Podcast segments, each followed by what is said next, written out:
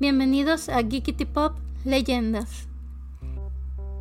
El día de hoy te contaré la leyenda de una misteriosa enfermera que se aparece por las noches y atiende a ciertos enfermos. Esta es la leyenda de la planchada.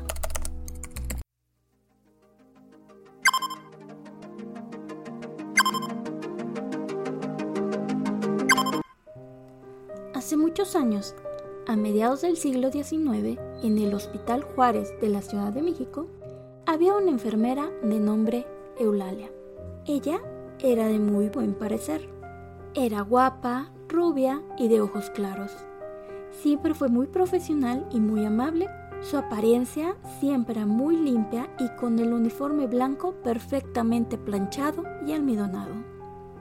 Un día, el director general del hospital llamó a una reunión donde se presentaría al nuevo doctor que atendería en el hospital, un joven muy guapo y recién egresado.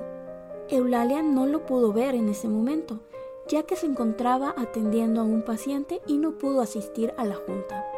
Días después, Eulalia lo conoció y quedó prendada de él. Se enamoró a primera vista y no paraba de hablar con sus compañeras de lo guapo que era el nuevo doctor.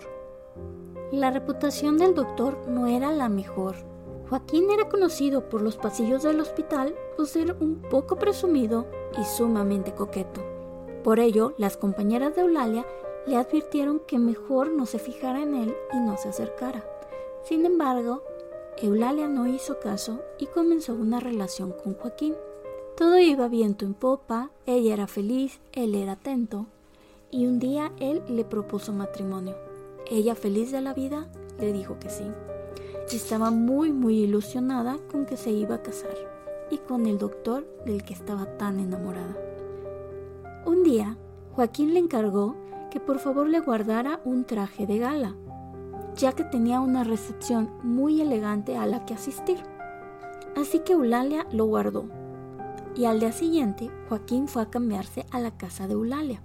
Al mismo tiempo que se arreglaba, le platicó que se iba a ausentar por 15 días, ya que iría a un congreso. A Eulalia le pareció un poco extraño que apenas le estuviera avisando, pero no le dio mucha importancia. Durante los días de la ausencia del doctor Joaquín, un enfermero compañero de Eulalia la invitó a salir, le pidió que la acompañara a una fiesta. Eulalia le dijo que no podía hacerlo, ya que estaba comprometida con el doctor y no le parecía correcto. El enfermero, extrañado, le dijo cómo era posible que estuviera comprometida con el doctor Joaquín si él acababa de casarse y se encontraba en su luna de miel. Y que no solo eso, sino que él además había renunciado al hospital y se iba a mudar a otra ciudad. Eulalia quedó impactada con la noticia. No podía creer la cruel manera en que aquel doctor había jugado con su corazón y con sus ilusiones. Poco a poco fue cayendo en depresión y eso la llevó a descuidar sus labores como enfermera. Llegaba tarde, no atendía bien a sus enfermos y poco a poco iba empeorando, hasta que un día cayó tan grave que fue hospitalizada en el mismo nosocomio donde trabajaba y posteriormente murió. Poco después comenzaron a suceder cosas extrañas en el hospital, sobre todo en el turno nocturno, que era en el que normalmente trabajaba Eulalia. Algunos pacientes graves comenzaron a comentarle a las enfermeras que había una enfermera muy bien vestida y planchaba que los cuidaba, que les administraba medicamentos y que querían agradecerle por su buen trato. Las enfermeras, sorprendidas, argumentaban que ellas no habían sido y que no había ninguna enfermera con tales características. Sin embargo, cada vez era más frecuente los testimonios de los pacientes que decían que una enfermera los había ido a atender.